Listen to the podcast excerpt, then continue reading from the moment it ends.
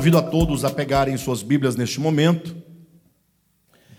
Essa noite eu quero conversar um pouco com os irmãos, muito mais conversar do que pregar, se bem que as duas coisas caminham juntas, né? Mas é preciso conversar mais de perto, conversar mais francamente e chamar a atenção para os dias em que nós estamos vivendo, que são dias de muita dificuldade, dias muito difíceis, e pode ser o caso que nós não estejamos atentos à grande necessidade de despertamento espiritual. Eu sei que é um tempo de muito medo, né? Faz sentido, sim, faz sentido que com uma pandemia dessa natureza, nós fiquemos um pouco receosos, um pouco temerosos, né? Medo de sair de casa, com medo de trabalhar, com medo de congregar, com medo de visitar os familiares. É certo que isso é natural, esse certo receio, ele é natural.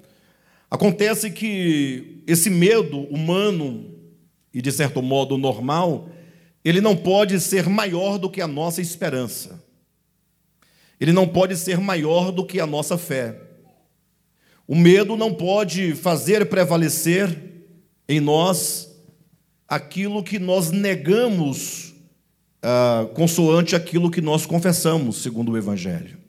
Ou seja, acima de tudo, acima de qualquer medo, acima de qualquer dúvida, acima de qualquer dificuldade, de qualquer pandemia, está no fato de que nós cremos no Deus vivo nós cremos no Deus que ressuscitou a seu filho dentre os mortos.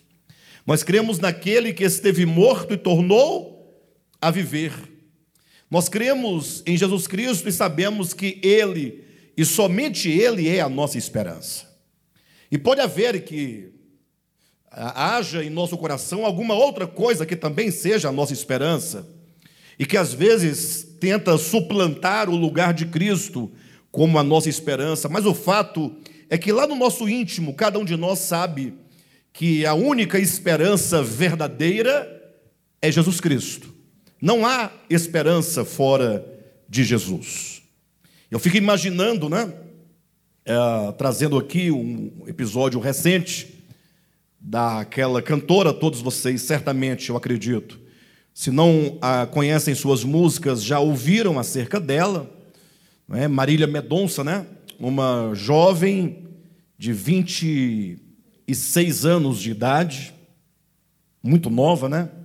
Cresceu na igreja cantando, e aí, num dado momento da sua vida, teve a oportunidade de mostrar o seu talento ao mundo inteiro, né? As pessoas fora da igreja também, e que estava com todo um futuro à frente, né?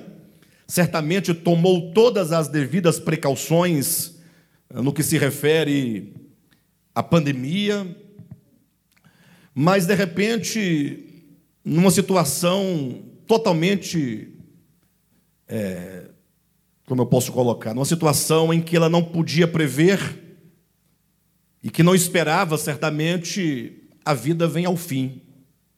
Não é, não dá para a gente parar um pouco e pensar, puxa, às vezes eu estou correndo para o lado de cá com medo do que vai acontecer à direita, eu vou para a esquerda e acontece comigo que eu tenho medo lá do outro lado, de uma outra maneira. Não nos leva a pensar que a vida humana, ela é como a própria Escritura diz, é como a erva. Poxa, você está aqui hoje vivo é pela graça e misericórdia de Deus.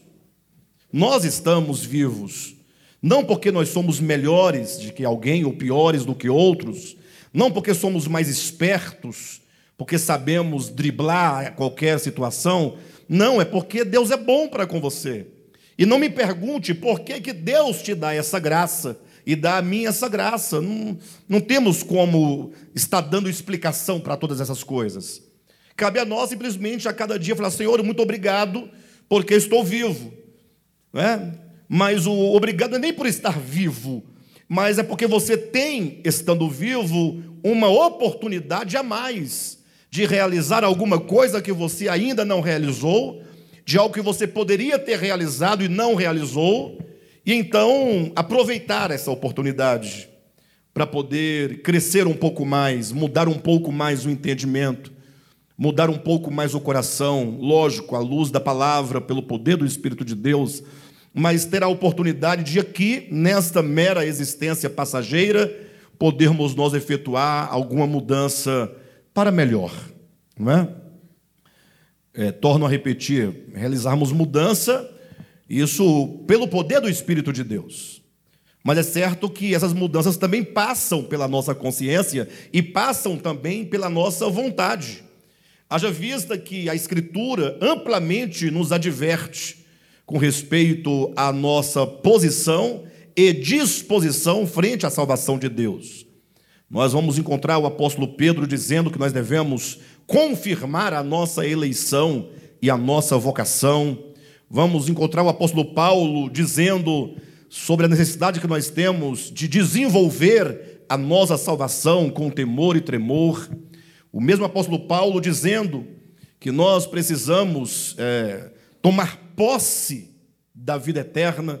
São muitos textos que uh, conclamam a igreja do Senhor Jesus Cristo, que chamam a cada um de nós e que nos incentiva a procedermos positivamente em direção ao Evangelho, fazendo-o valer em nossas vidas.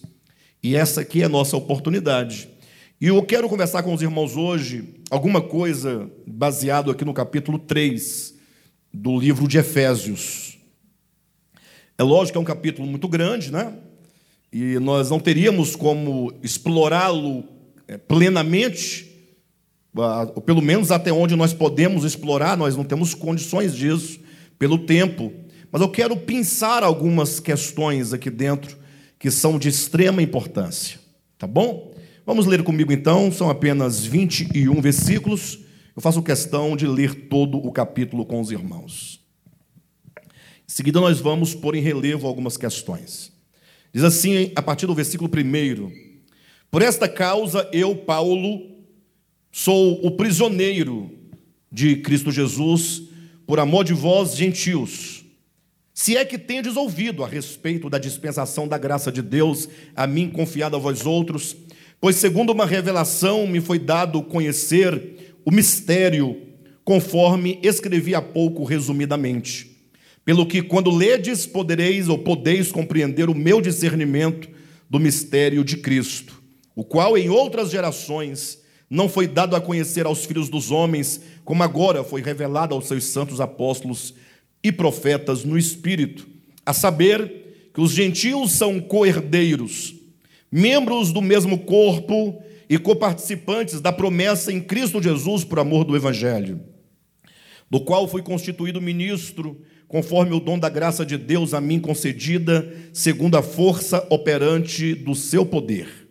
A mim, o menor de todos os santos, me foi dada esta graça de pregar aos gentios o evangelho das insondáveis riquezas de Cristo e manifestar qual seja a dispensação do mistério desde os séculos oculto em Deus que criou todas as coisas, para que pela igreja a multiforme sabedoria de Deus se torne conhecida agora dos principados e potestades nos lugares celestiais, segundo o eterno propósito que estabeleceu em Cristo Jesus nosso Senhor, pelo qual temos ousadia e acesso com confiança mediante a fé nele.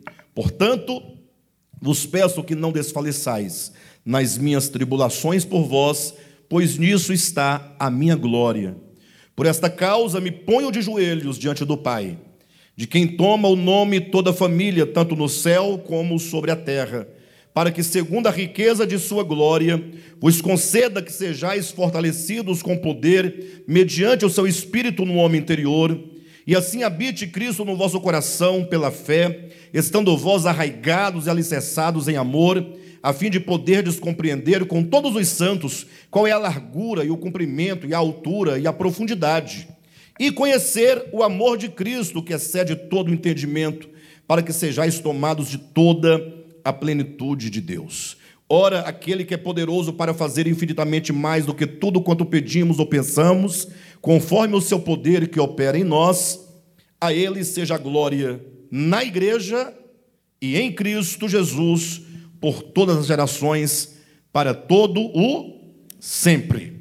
Vocês podem repetir comigo, por gentileza, essas palavras? Diga assim: para que, pela igreja, a multiforme sabedoria de Deus se torne conhecida agora dos principados e potestades nos lugares celestiais. Diga para o seu irmão, para que? Pela igreja. Aleluia. Para que pela igreja. Às vezes eu penso que Deus tem algum problema, não sei de que ordem, mas, puxa vida, um Deus tão poderoso, tão grande, tão sábio, tão maravilhoso, resolve fazer um plano extraordinário, que no versículo 11 diz que do eterno propósito que ele propôs em Cristo Jesus, Deus tem um eterno propósito, e agora ele decide revelar esse propósito, mostrar esse propósito, cumprir esse propósito e exibir esse propósito por intermédio de nós, da igreja. Você faria isso? Fala a verdade. Olha para a igreja.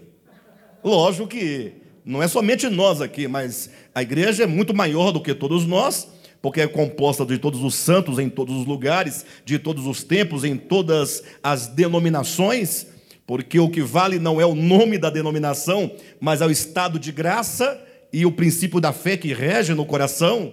Mas o fato é que você olhando para nós aqui, você tem uma amostra do que é a igreja e do que tem sido ela ao longo de todo o tempo. Dê uma olhadinha para a igreja, por gentileza aí.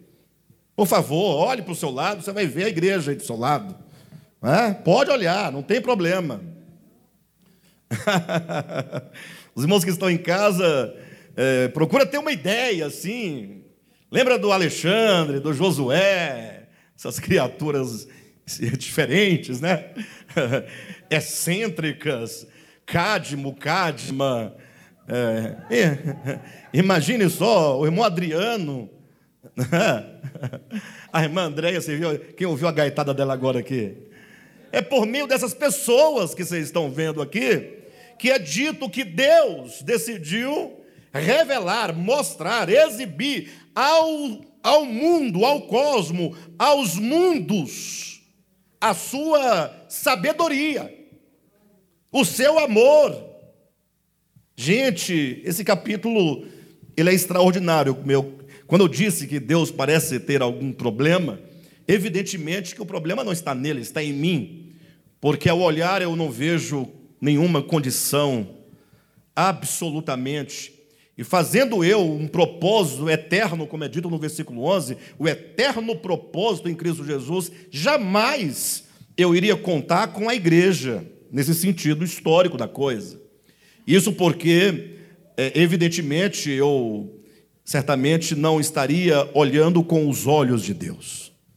Deus, quando escolheu a cada um de nós, quando Ele, antes da, da criação do mundo, escolheu a cada um de nós, colocou em nós o seu selo, o selo da predestinação, da eleição, para que todos nós, uma vez chamados, uma vez redimidos, uma vez justificados, uma vez reconciliados, nós pudéssemos constituir com Cristo este novo homem, o seu corpo.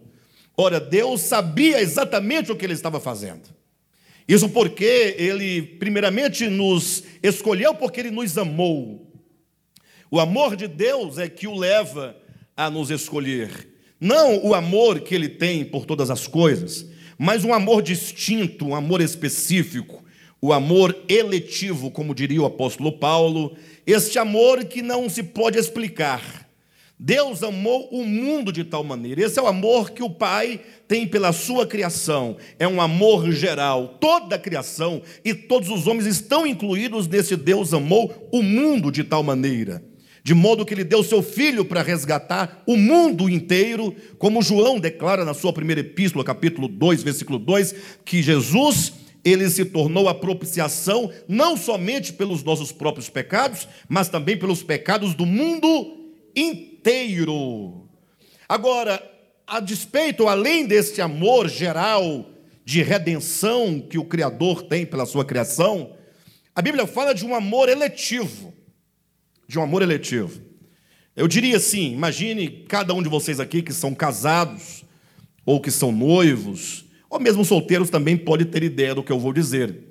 Imagine que quantas mulheres havia no mundo à época que o Rodolfo escolheu a Eula para ser a sua esposa, para ser a sua companheira.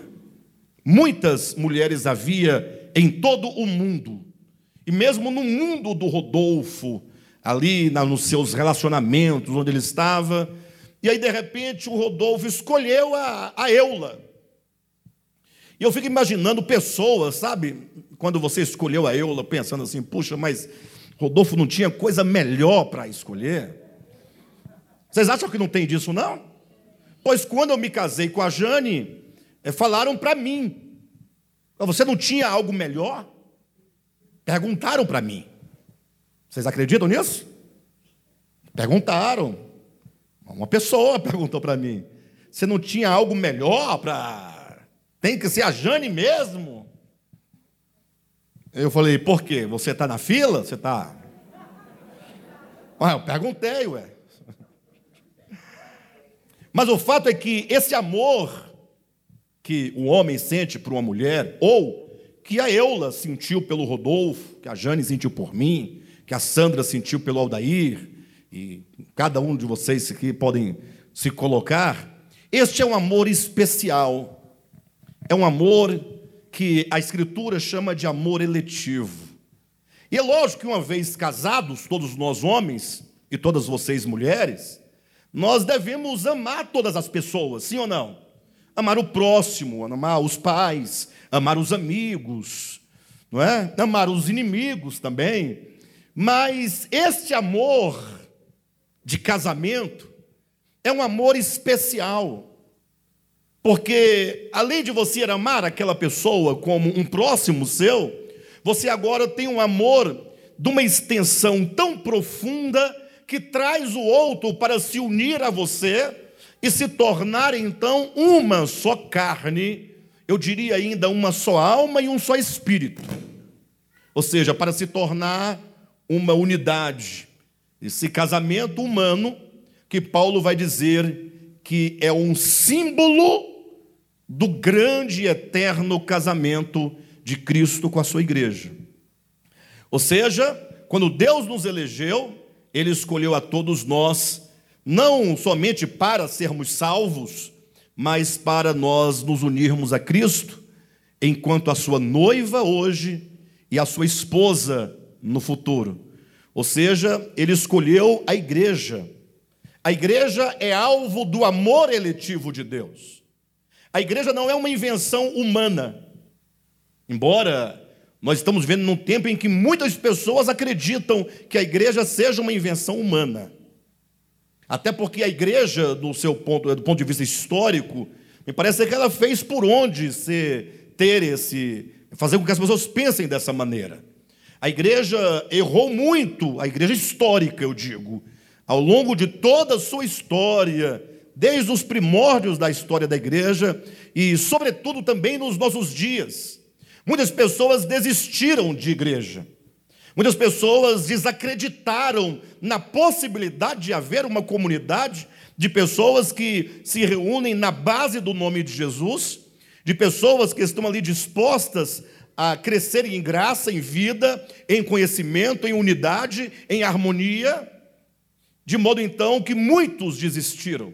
Hoje em dia há um movimento crescente e caminhando a passos largos com apoio inclusive de líderes religiosos de renome, que me parecem também frustrados com a ideia de igreja, e que agora propagam, uh, diz, é, relativizando a igreja do Senhor Jesus, a tal ponto de considerarem que a igreja seja um mal, um mal para as nossas vidas.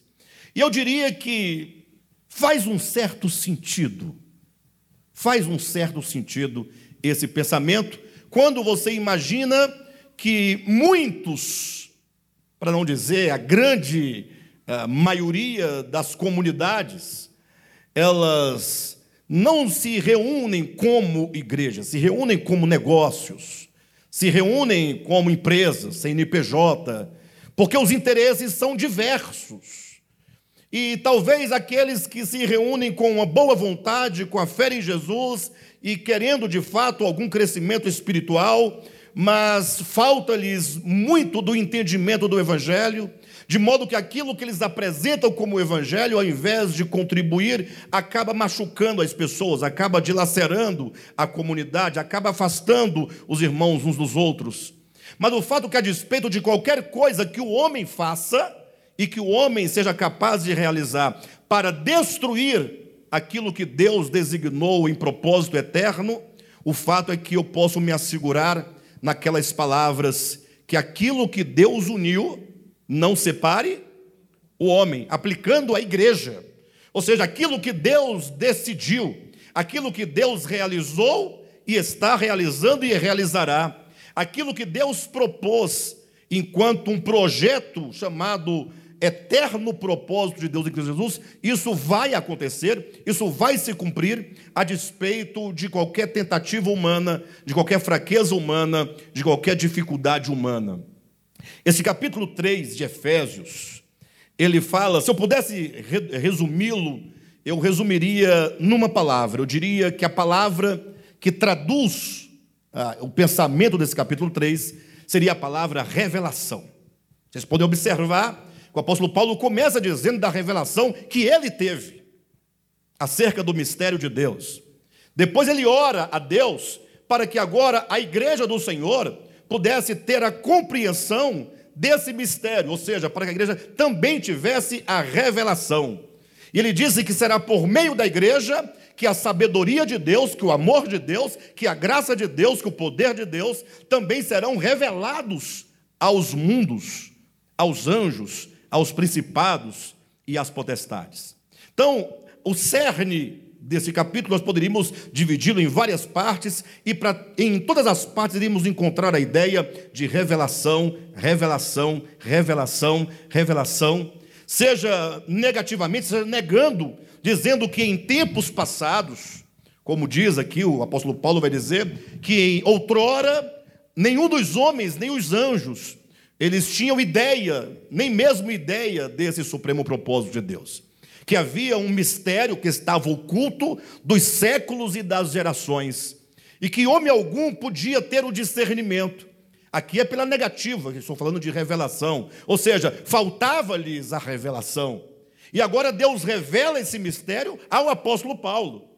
E agora ele diz que não somente a ele, mas também aos apóstolos e profetas foi revelado este mistério. E que agora esse mistério é revelado à igreja. E agora a igreja, cumprindo e vivendo esse mistério, ela será o objeto de, da revelação, ou melhor, será o meio da revelação, da, da, da sabedoria de Deus, do poder de Deus, né?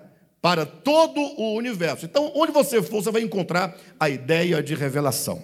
E este é o ponto que eu quero conversar com os irmãos. Nós temos mostrado aqui aos irmãos em mensagens anteriores, salvo engano, domingo passado nós falamos, eh, citamos o texto de 2 Coríntios capítulo 3, versículo, uh, 2 Coríntios capítulo 4, versículo 4 ao 6, quando o apóstolo Paulo diz o seguinte, preste atenção em nome de Jesus, todos vocês. Ele diz que o evangelho de Deus, que se revela ao homem, que se revela ao mundo, ele diz que para muitos este evangelho está velado. Para muitos o evangelho está velado. E aqui eu preciso parar um pouco e pensar sobre isso com vocês. Ora, como assim? Será que essas palavras só eram verdadeiras no tempo de Paulo? Ou será que podemos dizer nos dias de hoje que o Evangelho de Deus para muitos está velado? Porque alguém poderia dizer, puxa, mas com tanta pregação do Evangelho, o tanto que se fala, o tanto que se ouve, tantas pessoas pregando, tantos meios de comunicação, agora com acesso à internet abundantemente. A grande questão que eu levanto é que, quando ele diz de evangelho encoberto, não necessariamente ele está dizendo que alguém não tenha ouvido o evangelho e que não tenha compreendido intelectualmente quais são as partes do Evangelho, os atributos do Evangelho, aquilo que o Evangelho, como ele se apresenta e o que ele é. Ou seja, quando nós lemos, por exemplo, grandes autores da literatura, da filosofia, ah, nós vamos encontrar homens sábios, homens é, eruditos, e que simplesmente eles poderiam falar sobre o Evangelho melhor do que muitos crentes. Inclusive, eu, nós conhecemos um, atualmente um certo intelectual que, quando ele fala sobre o Evangelho, né, numa exposição, ele chega a, a, fazer algumas exposições do Evangelho, inclusive, não em caráter de evangelismo nem de fé, mas de literatura. Nós vemos que o modo como ele fala do Evangelho é, é muito mais claro, mais inteligível, mais acessível e mais puro do que muitos cristãos. E este de que eu estou falando se trata de um ateu. Pelo menos ele se declara ateu. Então veja que é possível uma pessoa que, sendo ateu, ou que pelo menos declarando-se ateu, pode ter uma compreensão intelectual acerca das verdades que constituem o Evangelho. Então, quando diz que o evangelho está velado para alguns, não necessariamente está dizendo da falta do conhecimento acerca dele, mas está falando de que aquele evangelho não se tornou no seu coração luz. Ou seja, falta-lhes revelação. Tem-se o conhecimento do evangelho, mas não se tem a revelação do evangelho. E aí o apóstolo Paulo vai explicar por que que para tais pessoas, ele diz, para aqueles que se perdem está velado o evangelho, ele vai explicar o porquê. E ele diz: é porque o Deus desse século. Esse é o ponto que ele coloca. Ou seja, onde está o entrave? Onde está a questão? Ele diz: está no Deus desse século. Dá uma pausa aqui no pensamento por um momento. Vamos pensar na parábola do semeador rapidamente, eu não vou discorrê-la, mas quero que vocês pensem comigo. Jesus sai a semear a semente do reino, não é isso? Mateus 13. Jesus é o pregador, nada se pode falar dele, porque ele é o maior e o melhor pregador de todos os tempos e nunca haverá outro igual. Os irmãos concordam comigo? Ou alguém discorda? Agora, ele tem uma semente para semear. Essa semente é a palavra do reino. Essa palavra é boa. Então, dessa semente, dessa palavra, ninguém pode falar nada, porque não existe palavra melhor e nem superior a essa palavra, que é a palavra do reino. Portanto, a semente é excelente, ok? Agora sai o semeador a semear. E ele semeia em quantos tipos de terra? Em quatro. Esses quatro tipos de terra fala da universalidade do evangelho, talvez os quatro pontos cardeais para dizer que a palavra alcança o mundo inteiro do norte ao sul, do leste ao oeste, e agora alcança todos os tipos de corações. Ali ilustra os tipos de corações, que podem ser multiplicados em número maior do que quatro, mas que aqueles quatro não são suficientes para pensar. Ora, pense comigo, de cada quatro que receberam o Evangelho, somente em um coração frutificou. Neste coração que frutificou, Jesus dá a resposta, o motivo. Esse coração compreendeu, ele entendeu a mensagem do reino. Ou nos termos que estamos falando, nesse coração, esse coração teve a revelação desta palavra. Perfeito ou não? E nos outros três, em que não frutificou, ou se frutificou, ou melhor, não frutificou, e se porventura germinou, não vingou, esses três eu pergunto, por qual motivo eles não tiveram êxito. Não houve êxito. Se aquele foi porque compreendeu, no sentido de obteve revelação, nesses três, porque não obtiveram revelação. Agora, a pergunta que se faz aqui é: mas por que, que esses três não tiveram revelação e aquele teve revelação? Veja que na parábola do semeador, Jesus não vai dizer, não, é porque o diabo está trabalhando contra Jesus, porque Jesus vai semeando, o diabo vai atrás cegando. Ele não diz isso. Ele fala, o problema estava no coração. Ou seja, é no meu coração onde estão os impedimentos da revelação. É no seu coração onde estão os impedimentos da revelação. De modo que a própria parábola, o próprio Jesus explica a parábola, dizendo que no primeiro, aquele que era um caminho, né? a semente caiu à beira do caminho, ah, reinava a indiferença. A indiferença. Ouvia, às vezes compreendia no sentido intelectual, às vezes até seguia no sentido de Cristo, era uma mera multidão ali seguindo, mas não tinha verdadeiro comprometimento, não tinha verdadeiro interesse, não tinha nenhum laço maior que unia aquele coração a Cristo ou a Sua palavra. É como hoje nós temos centenas e milhares de pessoas que se dizem cristãs, se dizem evangélicas, mas que de fato não existe nenhum laço maior que o une verdadeiramente a Cristo. Mas muitos estão nas fileiras por motivos diversos, que não é exatamente o Evangelho. Num primeiro reinava a indiferença. No segundo, diz Jesus, reinava a dureza de coração. No terceiro, diz Jesus, havia o amor pelas riquezas, a fascinação por este mundo, a fascinação pelas riquezas que não permitiram que essa aquela semente germinasse, crescesse e frutificasse.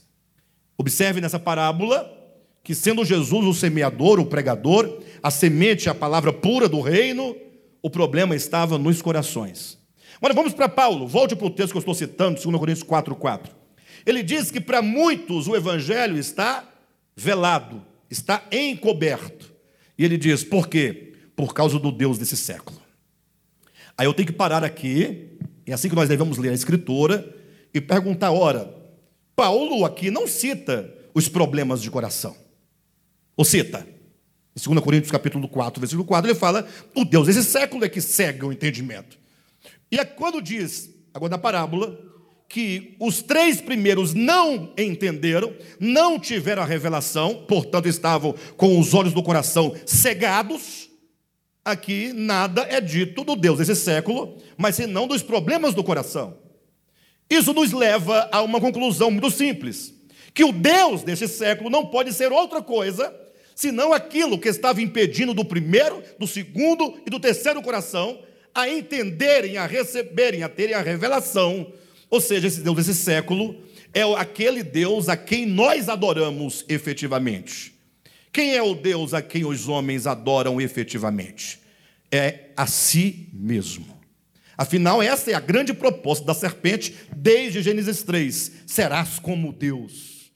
Ou seja, se eu tenho um Deus de quem eu dependo, que me criou, e eu tenho a possibilidade de ser como Ele, e agora, independentemente dele, eu me tornei o meu próprio Deus.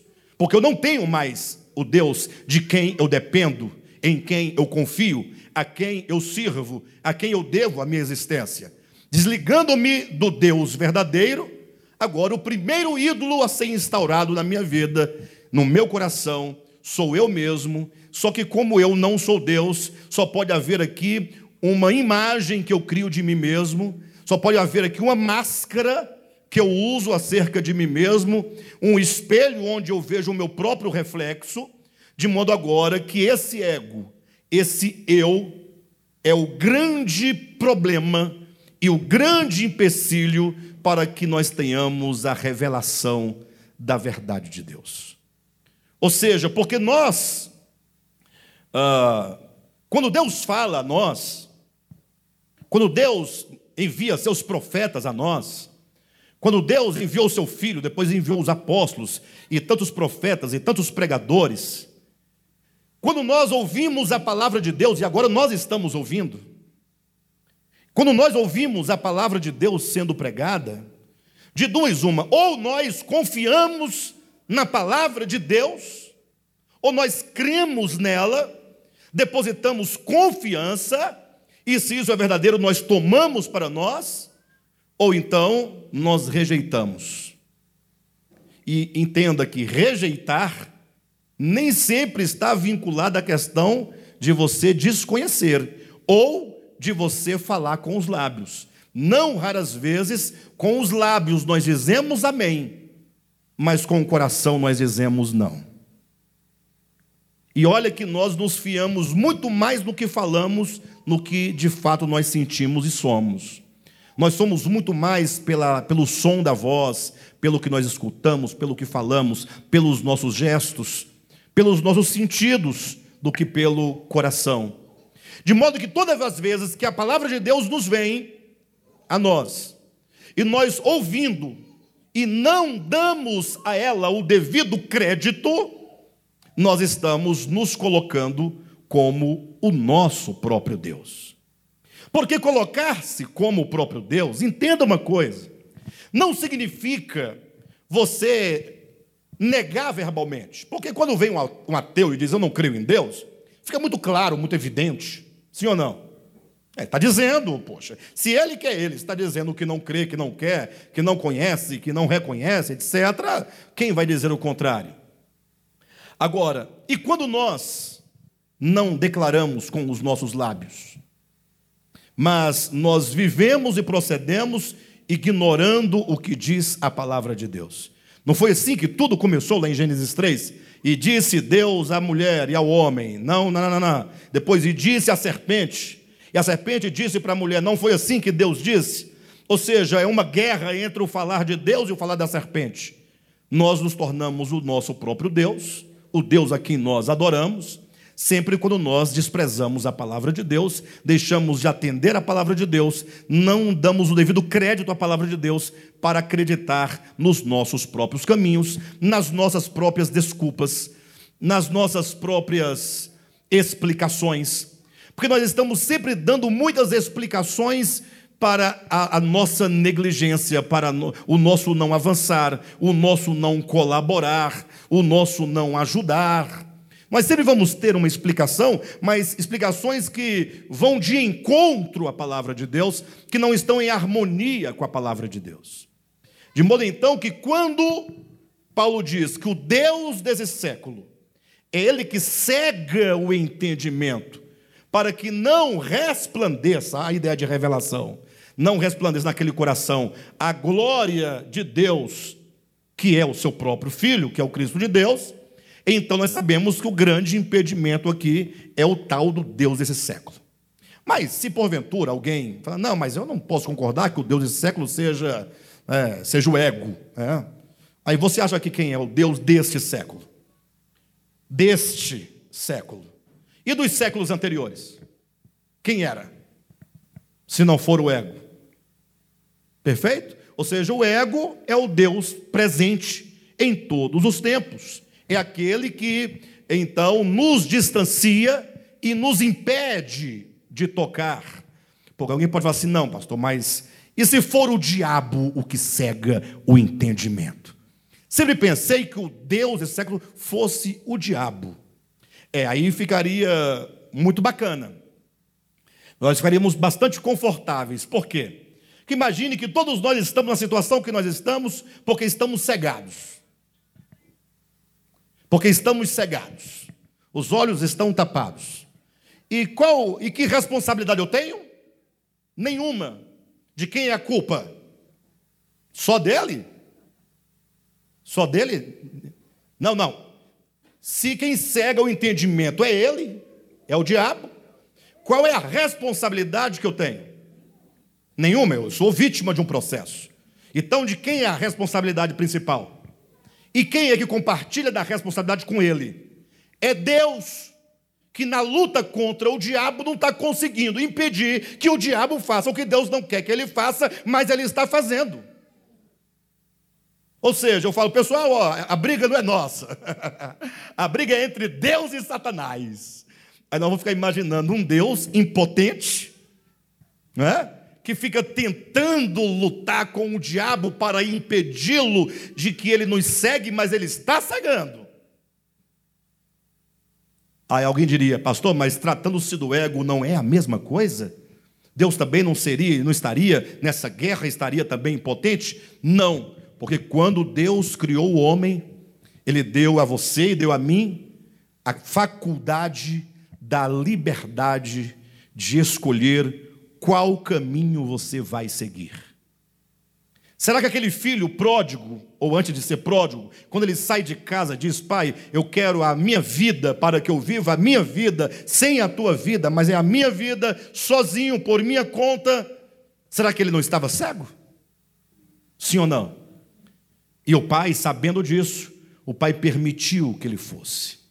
Não vemos ali nenhuma tentativa do pai de mudar a mente do filho, de mudar, não, simplesmente diz que o pai repartiu os haveres e lhes entregou. Entregou tanto para o filho que se tornou pródigo, quanto para o filho que ficou. Basta olhar no texto, que Deus lhes entregou os haveres aos dois filhos. Mas a grande questão é que a Bíblia fala em outro lugar também acerca dessa tal cegueira que nos impede de avançarmos e seguirmos verdadeiramente como discípulos de Cristo. É a profecia de Apocalipse capítulo 3, salvo engano, versículo 14 em diante, quando então ali trata-se da última das sete igrejas, a igreja de Tiatira, apontando profeticamente para o nosso tempo, diz que ali havia uma igreja, essa igreja dos dias finais da história, seria uma igreja miserável, pobre, cega e nua. Eu quero frisar apenas a questão do cego. Uma igreja que, a despeito de qualquer outra coisa, faltava-lhes visão, faltava-lhes clareza. Em outras palavras, de modo prático, o que é que nos impede de caminhar? O que é que nos impede de avançar? O que que causa em nós o entrave? Ou em que circunstâncias qualquer coisa que aconteça é motivo para que nós não avancemos? É a falta de revelação espiritual. Eu vou pregar aqui a noite todinha, o Josué vai vir pregar, mais outra noite, depois o Marquinhos, depois o Marcinho, depois o, o, o Zezinho, é, quem mais? Todo mundo vai pregar e você vai ouvir outros pregadores, e você vai ouvir vários pregadores, e para onde você você vai ouvir, mas enquanto o seu coração estiver voltado para si mesmo, nada resolverá. Enquanto o seu coração estiver sendo dominado pelo Deus desse século, enquanto o seu coração estiver sendo dominado por esse ídolo que está posto e proposto como objeto de adoração, de louvor e, sobretudo, a quem se deve prestar obediência, a quem você verdadeiramente obedece. A única maneira é nós pegarmos esse ego e colocarmos ele a serviço do Senhor. Tornarmos esse ego escravo, esse eu pessoal, esse Alexandre, escravo do único Senhor. Então, voltando para o capítulo 3, eu quero ressaltar aqui algumas coisas que talvez sejam o ponto fundamental para entendermos a nossa condição atual como igreja. Primeiro, o apóstolo Paulo ele fala de uma tal de dispensação. Ele começa dizendo aos gentios, ou seja, começa falando conosco, porque nós somos os gentios. Quando ele diz vós gentios, ele está contrapondo esses com quem ele fala aos judeus. Falando dos judeus, a ideia aqui é muito clara. Ora, os judeus foi um povo da, do passado, da antiguidade, que Deus os elegeu em Abraão. Basta ler Romanos capítulo 11, quando fala se são santas, se, é, se são santas as raízes, é, a raiz e o tronco, então todo o restante é santo. Essa raiz fala dos patriarcas. Então, tratando-se do povo de Israel, o povo de Israel foi um povo separado, foi um povo eleito, foi um povo escolhido para o cumprimento do propósito de Deus. Só que esse povo falhou no processo da sua história. Eles não alcançaram o que eles deveriam alcançar ou o que eles deveriam realizar. Eles fracassaram na, no cumprimento da sua missão. E o certo é que quando Paulo fala então desse povo, capítulo 2, capítulo anterior a este, Paulo diz que a este povo pertencia, pertencia o quê? A eleição. A esse povo pertenciam as promessas, pertencia o Messias. A esse povo pertenciam os cultos, as alianças e, e tudo mais. Mas agora Paulo diz: porém, Deus agora em Cristo, ele abre uma porta para todos os gentios, para que os gentios, agora por meio do Evangelho, por meio de Cristo, se tornem, portanto, participantes dessa, desse grande propósito que Deus estabeleceu outrora com o povo de Israel. Por isso, Paulo vai dizer que a ele foi dada a revelação da dispensação. Olha o versículo 2, na sua Bíblia, do capítulo 3 de Efésios. Se é que tendes ouvido a respeito da dispensação da graça de Deus, a mim confiada para vós outros. Então, o primeiro ponto que você precisa entender, primeiramente com a sua mente, depois com o coração. Entender com o coração é revelação é você falar assim: puxa vida. Quando eu olho para a história de Deus e para a história da humanidade, eu posso compreender que Deus, mediante a sua graça, o seu favor, o seu favor imerecido, por meio de Cristo, não por meu intermédio, por meio de Cristo, Deus ele abriu uma dispensação para alcançar você. Você é alvo da obra de salvação de Deus. Este é o primeiro ponto, que já poderia fazer nas nossas vidas toda a diferença. Porque, pergunto eu para você, tomando aqui um pensamento do apóstolo Pedro, quando ele diz que nós nos tornamos esquecidos do perdão de pecados de outrora. Como é que nós vivemos nossa vida?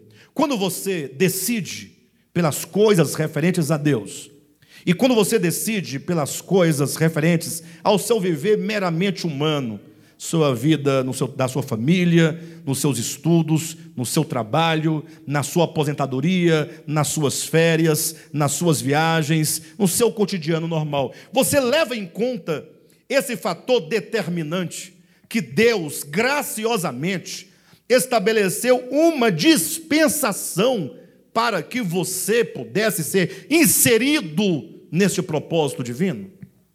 Você leva isso em conta? É uma pergunta que, se eu perguntar e vocês não entenderem, não vai surtir efeito. Se vocês entenderem e não refletirem, também não vai servir de nada. A pergunta é: nós que cremos, não se pode perguntar isso para um ateu, para um descrente, ou para alguém que não está interessado em nada. Nós temos que perguntar a nós, para mim, para você, que somos igreja, que estamos aqui nos esforçando de alguma maneira, você leva em conta, quando você vai tomar todas as decisões da sua vida, o fato de que Deus abriu uma dispensação para te alcançar?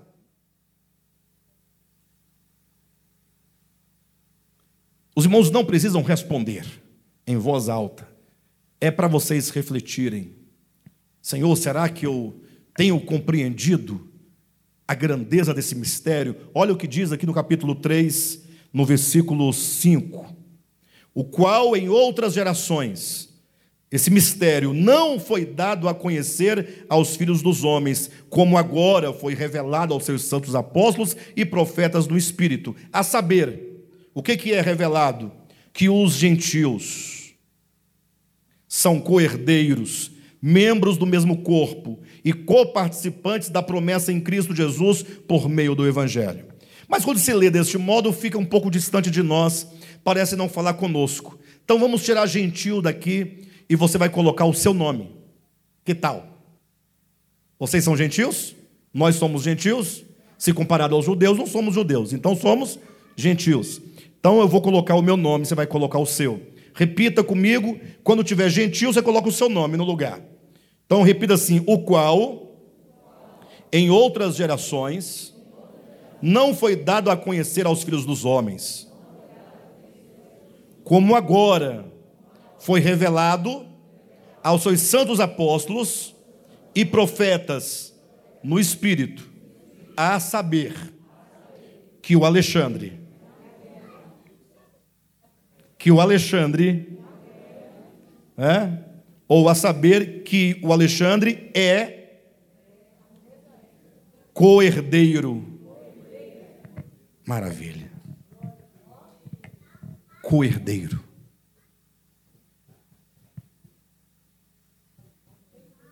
Pode não valer nada isso também. Pode ser mera bobagem, coisa de crente, coisa de Bíblia, não é? Afinal de contas, Ah, sei lá. O que, é que vocês acham disso? Isso só pode fazer diferença na nossa vida se nós tivermos revelação. Que o Alexandre é coerdeiro. Olha que maravilha. O Alexandre é coerdeiro, membro do mesmo corpo. Fala de você. E coparticipante da promessa em Cristo Jesus por meio do Evangelho. Agora, esses herdeiros e co-herdeiros e coparticipantes, todos eles, vão formar, enquanto manifestação desse mistério, a igreja. A igreja é o produto de um propósito divino. Deus foi quem teve a ideia de reunir, congregar pessoas. E o primeiro ato de congregar e de reunir não é exatamente um lugar físico. Mas quando Paulo diz cento e tantas vezes nas suas epístolas que em Cristo nós somos vencedores, em Cristo nós somos abençoados com toda sorte de bênçãos espirituais, ele vai dizer essa expressão em Cristo, em Cristo, em Cristo, em Cristo, centenas de vezes. É uma expressão tipicamente paulina. Só Paulo vai usar a expressão em Cristo, que sempre nos trará a ideia de um lugar. Esse em Cristo é um lugar, é um topos. É o lugar onde todos nós nos reunimos. É o lugar onde todos nós estamos. É o lugar para dentro do qual todos nós fomos introduzidos todos aqueles que creem no Evangelho verdadeiramente, que são feitos coparticipantes e também co-herdeiros das bênçãos do Evangelho, se reúnem em Cristo. Por isso que Paulo vai dizer: aqueles que estão em Cristo, ó, estão em Cristo. Não tem essa expressão na Bíblia? Quando Paulo fala aos Tessalonicenses, capítulo 4, ele fala: E aqueles que estão em Cristo os mortos em Cristo ressuscitarão primeiro. Os mortos em Cristo. Então, esse em Cristo é o lugar espiritual onde todos os crentes estão reunidos. Só que esse em Cristo, ele é intangível, ele é invisível. E nós precisamos tocar essa dimensão, esse lugar espiritual, esse Cristo de Deus, esse lugar que é Cristo, onde se encontram todos os filhos de Deus que foram é, trazidos de volta à casa do Pai por meio da fé, por meio do Evangelho.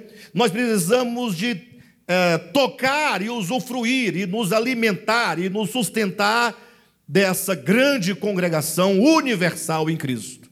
Essa igreja que está em Cristo, ela não é prática. Ela não é prática. Eu não tenho como me reunir com esses irmãos. Eu não tenho como ter comunhão com essa igreja. É apenas um lugar espiritual do qual eu não tenho acesso diretamente, a não ser pela fé e pelo Espírito. Por essa razão é que então essa grande igreja que está em Cristo, ela, conforme a revelação do Novo Testamento, ela se manifesta enquanto igrejas locais. O que, é uma igreja local? E aqui nós temos que tirar de mente qualquer ideia denominacional, porque não é isso que nos interessa. Estamos falando de realidade espiritual. Quando então aqueles que creem e que estão próximos uns dos outros no tempo e no espaço, eles então se reúnem ali numa mesma base de fé tendo a Cristo como fundamento, tendo a Cristo como a pedra de esquina, tendo a Cristo como a pedra de remate, ou seja, tendo Cristo como tudo, ali se encontra, portanto, uma igreja local. O que significa que quando há agrupamento de pessoas que se reúnem a despeito de terem uma placa, de terem uma cruz, de terem um, um símbolo, de terem um candelabro, de ter Bíblia, de fazer qualquer outra coisa, se Cristo não for o fundamento, a pedra de esquina, a pedra de arremate, nós não temos uma igreja local.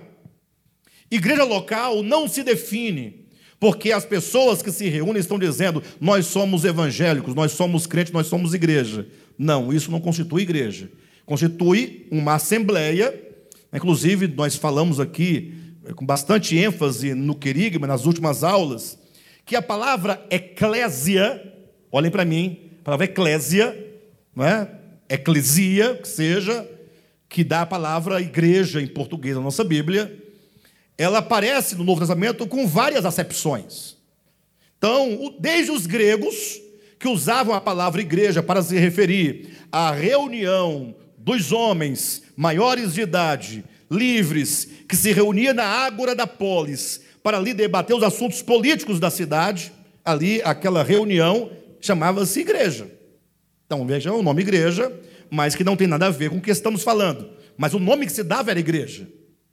Nós vamos encontrar que quando Paulo, por exemplo, foi perseguido, diz que havia uma grande multidão que foi é, tomar Paulo de assalto, né? queriam açoitá-lo, queriam apedrejá-lo. Se aquela turba de pessoas ali, a Bíblia vai usar o termo eclesia, uma comunidade, um ajuntamento, um grupo, uma turba.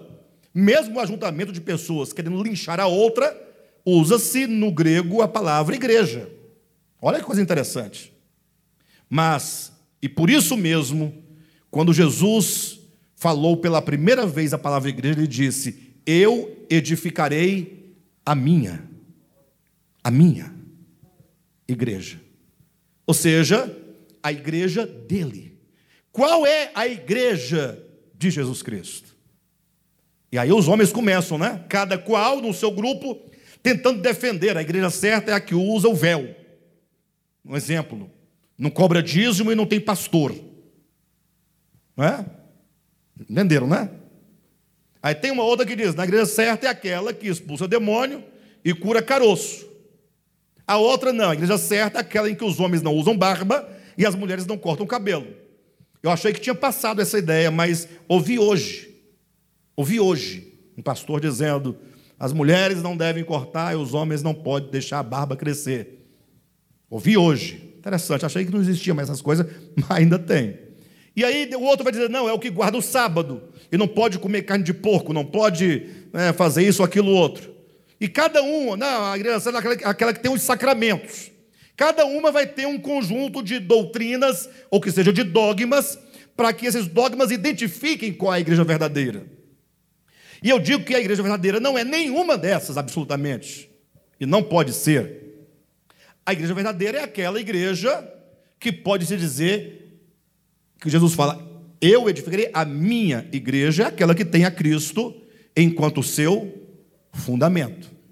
Lembra que Paulo disse: Eu, como prudente construtor, lancei o que? O fundamento. E outro edifica sobre ele. E ele diz: E ninguém pode lançar outro fundamento além do que foi posto, o qual? é Cristo Jesus. Então, qual é o fundamento da nossa igreja? É o sábado, o domingo, a carne de porco, o cabelo comprido, sem barba, véu. Qual deve ser o nosso fundamento? Único e exclusivo: Cristo. Ninguém pode lançar outro fundamento. Cristo é tudo absoluto. Qualquer outra coisa que você queira trazer para colocar juntamente com Cristo, formando um fundamento, você corrompe o fundamento e agora você não pode dizer que esta ou aquela é uma igreja de Jesus Cristo. Pode ser uma igreja do pastor Fulano, a igreja do pastor Beltrano, mas de Jesus tem que ter Cristo como o seu fundamento.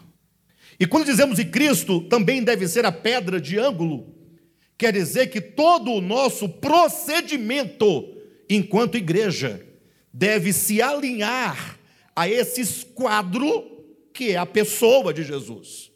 De modo que quando o ministério vai agir de determinada maneira, você tem que perguntar: Jesus agiria deste modo? Essa é a grande questão. Tem pessoas que falam assim: ah, mas como é que vocês fazem isso. Eles tinham diferente, fazem daquele outro modo. A pergunta é como Jesus faria. Nós temos que alinhar o nosso procedimento ministerial de igreja nessa nesse ângulo, nessa pedra de ângulo, tomando Cristo como sendo essa referência, como sendo esse esquadro. Não podemos nos desalinhar de Cristo. E quando Cristo diz que a pedra de remate, quer dizer que tudo converge para Ele, tudo existe para Ele e nós vivemos, portanto, para Ele. Ou seja, Ele é o princípio, Ele é o meio e Ele é o fim. Agora, esta é a, a igreja local que se pode dizer que, está, que vive como uma expressão da, dessa igreja invisível, intangível, que está em Cristo, nesse topos espiritual, nesse lugar espiritual. Alguém pode perguntar, pastor, mas qual a razão e o motivo de você chegar a este ponto que você chegou falando de igreja local? É exatamente o que Paulo vai declarar aqui no capítulo 3. Pensem comigo essa frase, se vocês ganharem essa frase essa noite, já terão ganho tudo o que eu gostaria de dizer. Vamos pensar em Deus o Eterno. Esse Deus o eterno, conforme diz Paulo, é o Deus que habita em luz inacessível. Então imagine só o desespero humano agora, porque nós temos aqui dentro de nós o espírito humano, portanto, nós somos inclinados por um, um fator espiritual interno, orgânico, que nos inclina a buscar a Deus. Não é isso que Paulo diz? Que todos os homens foram criados para buscar a Deus? Então os homens buscam a Deus, nem que seja para dizer, busquei, não encontrei, não creio, mas buscou. Então, o fato agora é que o, os homens, agora nessa busca desse Deus invisível, que habita em luz inacessível, em lugar que homem algum jamais viu nem é capaz de ver. Pense comigo. Esse Deus não precisa de uma expressão? Sim ou não? Para que nós possamos tocá-lo, experimentá-lo, Aí então vem agora o Cristo de Deus, e ele se faz homem, e ele se torna, no meio dos homens, uma expressão do próprio Deus. O Verbo se fez carne, e olha a expressão, e habitou entre nós. Esse Cristo é o Cristo que traz esse Deus para o meio da humanidade, para o meio dos homens. Cristo se torna a expressão do Deus invisível. Agora, esse Cristo, que é a expressão do Pai, ele não permanece para sempre aqui na terra. Ele vive 33 anos, morre, ressuscita e vai embora. Mas antes de ele ir embora, ele diz: Olha, eu vou deixar aqui na terra a minha igreja, o meu corpo. Ou seja, agora a igreja de Cristo enquanto o corpo de Cristo, pensem na metáfora. Se Cristo é o cabeça, a igreja é o seu corpo, Cristo está nos céus, onde está o seu corpo? Na terra. Ou seja, esse Cristo quer agora se expressar. Nós não nos expressamos não é por meio do corpo, não. Ele quer se expressar por meio da sua igreja. A igreja é a expressão de Cristo, que é a expressão do Pai. Olha que coisa maravilhosa, queridos. Só que essa igreja, que é o corpo de Cristo e, portanto, expressão de Cristo, ela também tem um problema, porque ela existe ao longo de todo o tempo, em todo o espaço. O que ela torna, se torna de algum modo impraticável, porque ela se torna uma igreja atemporal. Os apóstolos fizeram parte dessa igreja, mas já não fazem parte. Os que estão na China, na Índia, no Japão, nos Estados Unidos, na França, também estão todos espalhados. Como podemos ver a expressão dessa igreja, que é a expressão do corpo de Cristo? Nas igrejas locais. Aí nós temos o Pai, o Deus eterno, que se manifesta por meio do seu filho, sua expressão, que se manifesta por meio do seu corpo, a sua igreja, que essa igreja agora se manifesta, se realiza e se concretiza nas igrejas locais. Ou seja, se você tomar essa toda essa corrente, o pai que se manifesta no filho, que se manifesta no seu corpo, que se manifesta na igreja local, a igreja local se tornou aqui o lugar praticável onde nós podemos experimentar, podemos tocar toda a riqueza que vem descendo do Pai, pelo Filho, pelo seu corpo, até chegar em nós. Se essas riquezas, todo esse pecúlio divino da história de Deus, do seu Filho, dos apóstolos, chegarem até uma igreja local, chegarem até nós, por exemplo, se todos nós entendermos, puxa vida, peraí, então igreja local é algo muito mais sério do que se imaginava. Igreja local não é simplesmente ajuntamento, não é simplesmente vir, sentar na cadeira, ouvir uma mensagem, ouvir uma música, trazer um dinheirinho, ir embora, consciência tranquila, posso viver a semana. Não. Igreja local é um ajuntamento onde toda a riqueza de Deus em Cristo, do seu corpo, se torna agora acessível a nós pela fé. Querem ver o texto? Efésios capítulo 3, versículo 19. Vamos ler aqui o versículo 14 em diante.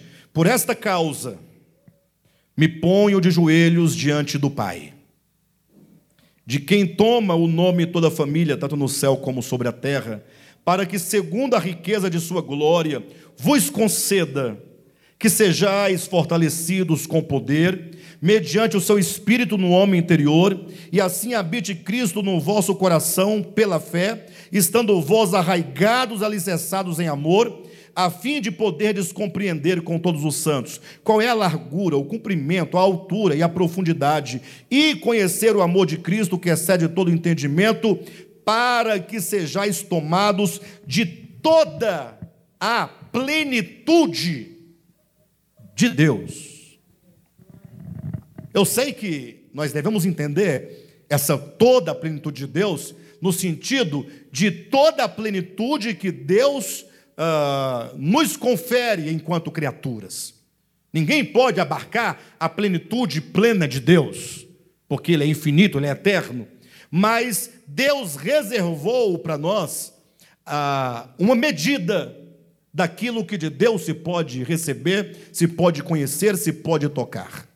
E essa medida não está em algo externo a nós, senão que o próprio homem criado por Deus, tendo ele um espírito humano, o espírito humano é o vaso, é o lugar onde se pode conter essa toda a plenitude de Deus. Então, experimentar essa plenitude de Deus é experimentar toda a sua riqueza, tudo aquilo que ele é, que se manifesta por meio do Cristo, que se manifesta pelo seu corpo, que agora se atualiza e é experimentável na igreja local. Então, a igreja local é algo muito melhor, muito maior, muito superior ao simples entendimento de um mero ajuntamento de pessoas que cantam alguns hinos, ouvem uma palavra e levam um dinheirinho e fica tranquilo durante a semana. Nós falávamos aqui na quinta-feira que igreja local é não somente um lugar, um ambiente, mas quando nós estamos reunidos, se partindo do princípio de que nós estamos no mesmo coração e no mesmo espírito, então a graça divina, o amor divino, ele vai como que passando, como que a seiva passa pela videira, pelos ramos, pelos galhos, pelas, pelas flores, pelas flores, pelos frutos, e vai tomando, como o sangue que corre em todo o nosso corpo. É uma questão de nós nos reunirmos nessa base, com esse sentimento e com esse objetivo. Senhor, quando a tua igreja se reúne, então edifica-nos. É essa busca, esse desejo. Então, Senhor, cura-nos. Então, Senhor, transforma-nos.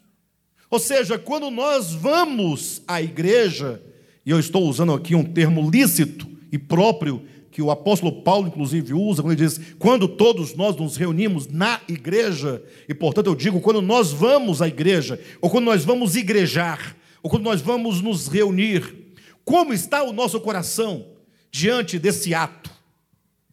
Você entra nessas portas, você se assenta neste lugar, como é que você se sente? aqui, como você se põe nessa congregação? Será que nós nos colocamos entre as quatro paredes, como que no auditório, ou nós nos colocamos em, em comunhão, em união, em harmonia, em unidade com o corpo de Cristo? Essa é a grande questão. É preciso urgentemente nós mudarmos a nossa concepção de congregar. É preciso nós sofrermos uma mudança profunda do sentido e do significado. Ou seja, você precisa vir, falar assim: eu estou indo me reunir, me conectar com os meus irmãos. Como dizia que o irmão Marquinhos agora há pouco, todos os membros, todos são membros do corpo de Cristo. E eu preciso que essa vida do corpo, que esse espírito do corpo, possa passar por todos aqui e por mim, e toda vez que ele vai passando, entenda isso metaforicamente, como o sangue que corre nas veias e vai tomando todo o corpo, ele possa levar o rico alimento, levar vida, saúde, saúde espiritual, saúde física, entendimento, revelação, graça para todos os que estão ligados nesse mesmo espírito, nesse mesmo corpo. Igreja local é algo muito grande, mas precisa de se resgatar a sua natureza, a sua essência e a sua prática. Mais do que nunca e tem mais, essa igreja local, ela é constituída única e exclusivamente por pessoas que creram no evangelho e estão já no processo de novo nascimento. Se entra uma pessoa nessa assembleia que não está nesse processo, tal pessoa ela não faz parte da igreja local, ainda que esteja no mesmo ambiente. Alguém pergunta, pastor, mas então, então por que, que nós convidamos pessoas, trazemos pessoas? Ora, é porque quando alguém que, embora não faça parte organicamente desse organismo chamado igreja, mas que está no meio da igreja, acontece exatamente o que aconteceu quando esteve Jesus na terra. João fala o que no capítulo 1 de João? Que o Verbo se fez carne e habitou entre nós. Ou seja, havia pelo menos um homem cheio de Deus, pleno de Deus, totalmente amalgamado com Deus, em unidade com Deus, habitação de Deus, andando entre os homens. Pelo menos um chamava-se Jesus de Nazaré. E de tão cheio ele era de Deus, que João vai dizer no capítulo 1 do seu evangelho, versículo 16: E todos nós recebemos graça sobre graça da sua plenitude.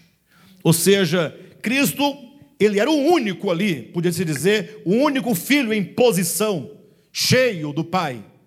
Mas ele transbordava e essa plenitude divina alcançava o cego, o paralítico, o coxo, o fariseu, o saduceu, o escriba, a criança. Essa graça transborda e alcança aquele que está ao lado. Agora imaginem só a igreja reunida, sendo essa igreja a expressão do corpo de Cristo, que é a expressão de Cristo, que é a expressão do Pai. Essa igreja local se reunindo, sendo o lugar espiritual em que essa riqueza, esse peculio divino, agora se torna, uh, se torna acessível, em que ele se atualiza. Imagine só quando entra alguém que não faz parte, ele se assenta, e essa igreja, não é o pastor, não, essa igreja, cheia de Cristo, cheia da verdade, cheia da riqueza divina, e ela transborda e alcança o que está sentado, o que está ouvindo, o que está passando. Uma igreja que transborda essa riqueza é uma igreja que agora alcança outras pessoas. Essas pessoas, uma vez tocadas, têm agora a oportunidade de se unir definitivamente a esse corpo espiritual, tornando-se ele também participante da igreja orgânica de Jesus Cristo. E é esta igreja de que estamos falando é que Paulo diz: é por meio desta igreja é que a sabedoria de Deus, a graça de Deus e o amor de Deus serão manifestados aos principados e potestades. Pense comigo por um momento, e já estou me encaminhando para o encerramento da mensagem. Mas crente fala tanto de principado e potestade, não fala? Está repreendido todo principado e potestade. Eles gostam de falar isso, né? De brigar, apontar para os principados, ficar apontando lá em cima. E eles estão, não está nem aí para você. Você está, tá, tá. E ele deve falar assim: Oh meu Deus, tem misericórdia desse povo. Os principados e podestades, oh meu Deus, ajuda essas criaturas que não sabem o que fazem. Né? Mas agora imagine só: principados e potestades caídos. E agora surpreenda-se: principados e potestades não caídos. Tem os não caídos e tem os caídos. Miguel é uma potestade, ou um dominador, ou um principado, um principado não caído. Então partamos do pressuposto de que há os principados não caídos e os principados caídos. Os dominadores caídos, os dominadores não caídos. Vamos é, entender nesse, essa visão global.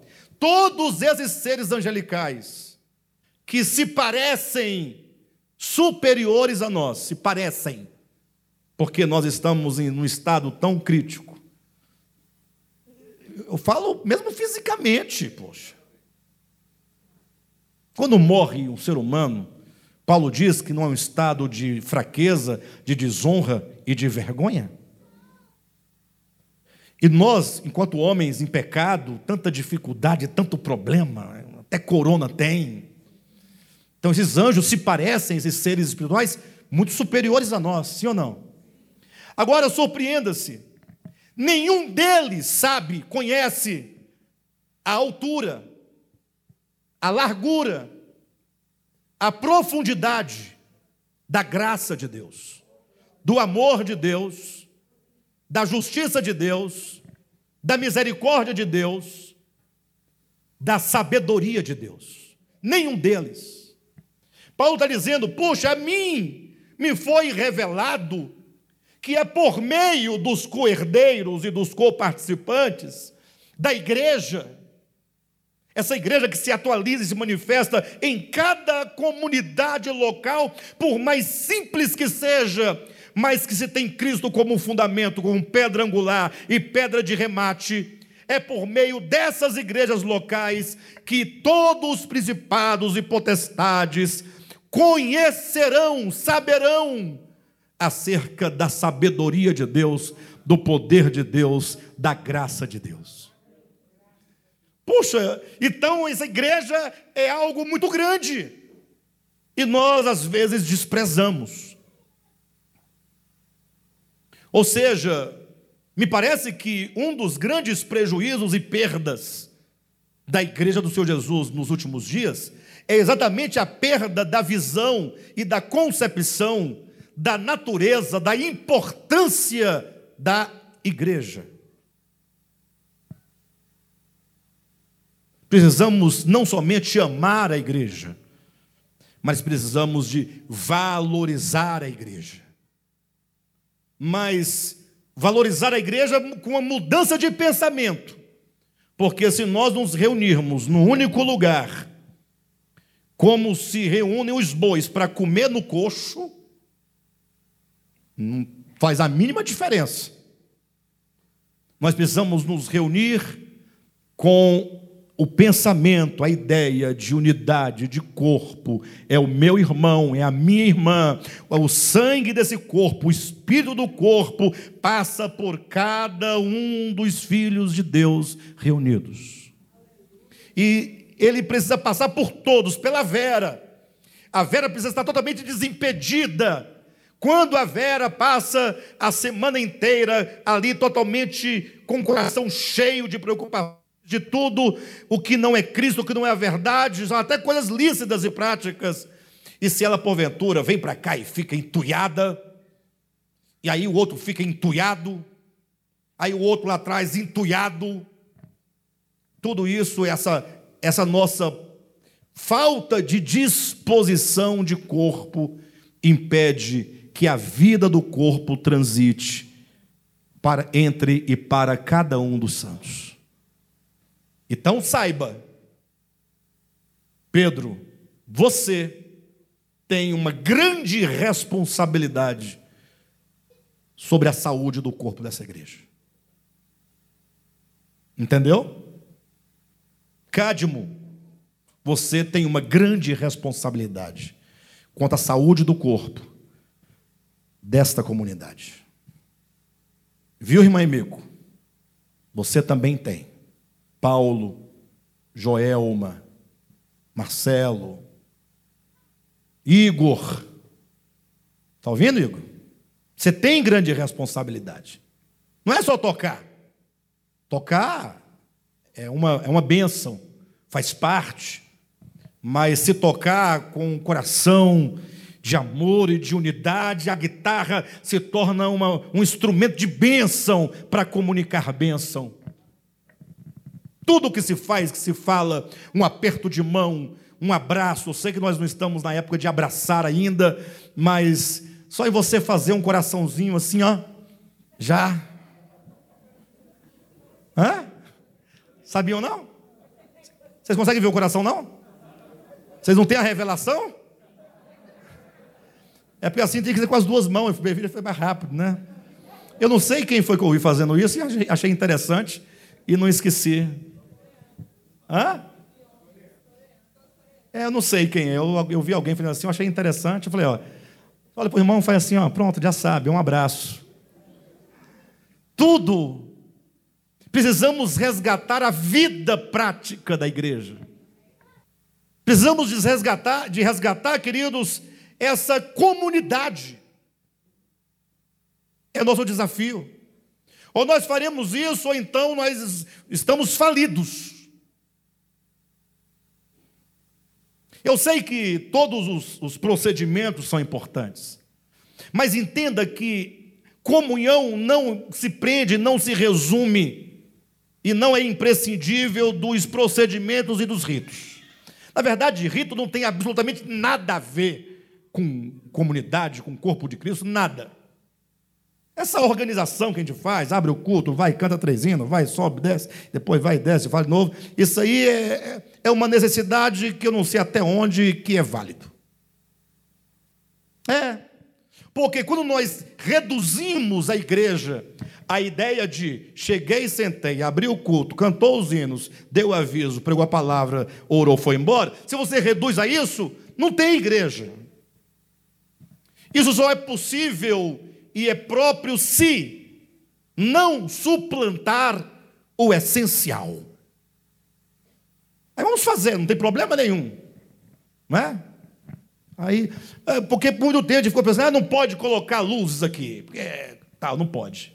Então, sempre preocupado com o quê? Com essas coisas, né? Não pode, aí não pode colocar, não pode, tem igreja, não pode ter bateria, não pode ter contrabaixo, não pode ter guitarra, porque tal. Aí a gente fica com esse negocinho de pode, não pode. Você esquece que tudo isso, na verdade, pode e não pode. Ou seja, são coisas relativas. Não é porque aqui não tem luz ou luzes, ou que tivesse que mudaria alguma coisa. Agora, se faltar essa unidade, corações contritos, pessoas desejosas de fazer valer a sua presença como membro do corpo de Cristo, como uma junta de auxílio para a igreja, se isso faltar, aí acabou tudo. Aí não tem igreja, acabou tudo. Na questão de púlpito, de plataforma, nada disso. Tudo isso é bobagem. Até a roupa que você escolhe. Ah, você escolhe a melhor roupa para vir que tem né? digamos, ah, essa aqui é a minha melhor roupa, eu vou usar a roupa do culto, a roupa da, a roupa da missa. Isso também é bobagem. Se o irmão tiver de sandália havaiana, de bermuda, né? desde composto, né? mas ele está ligado, está conectado. Vocês observam que nós estamos sempre dando atenção para as coisas externas? É, eu fui lá, os irmãos oraram sentados. Eu nunca vi orar sentado na minha vida. Então, explica como é que Jonas orou lá no vento da barriga do, do peixe, do grande peixe lá. Qual foi a posição? E como Jesus orava, quando ele também. Né? Jesus, em pé, na frente do túmulo de Lázaro, erguendo os olhos aos céus, portanto não fechou, orou ao Pai dizendo. Então nós estamos sempre atrás dessas questões se é em pé, se é ajoelhado, olho fechado, se tem luz, se não tem luz, se, se é preto, ó, tudo preto, viu? Preto.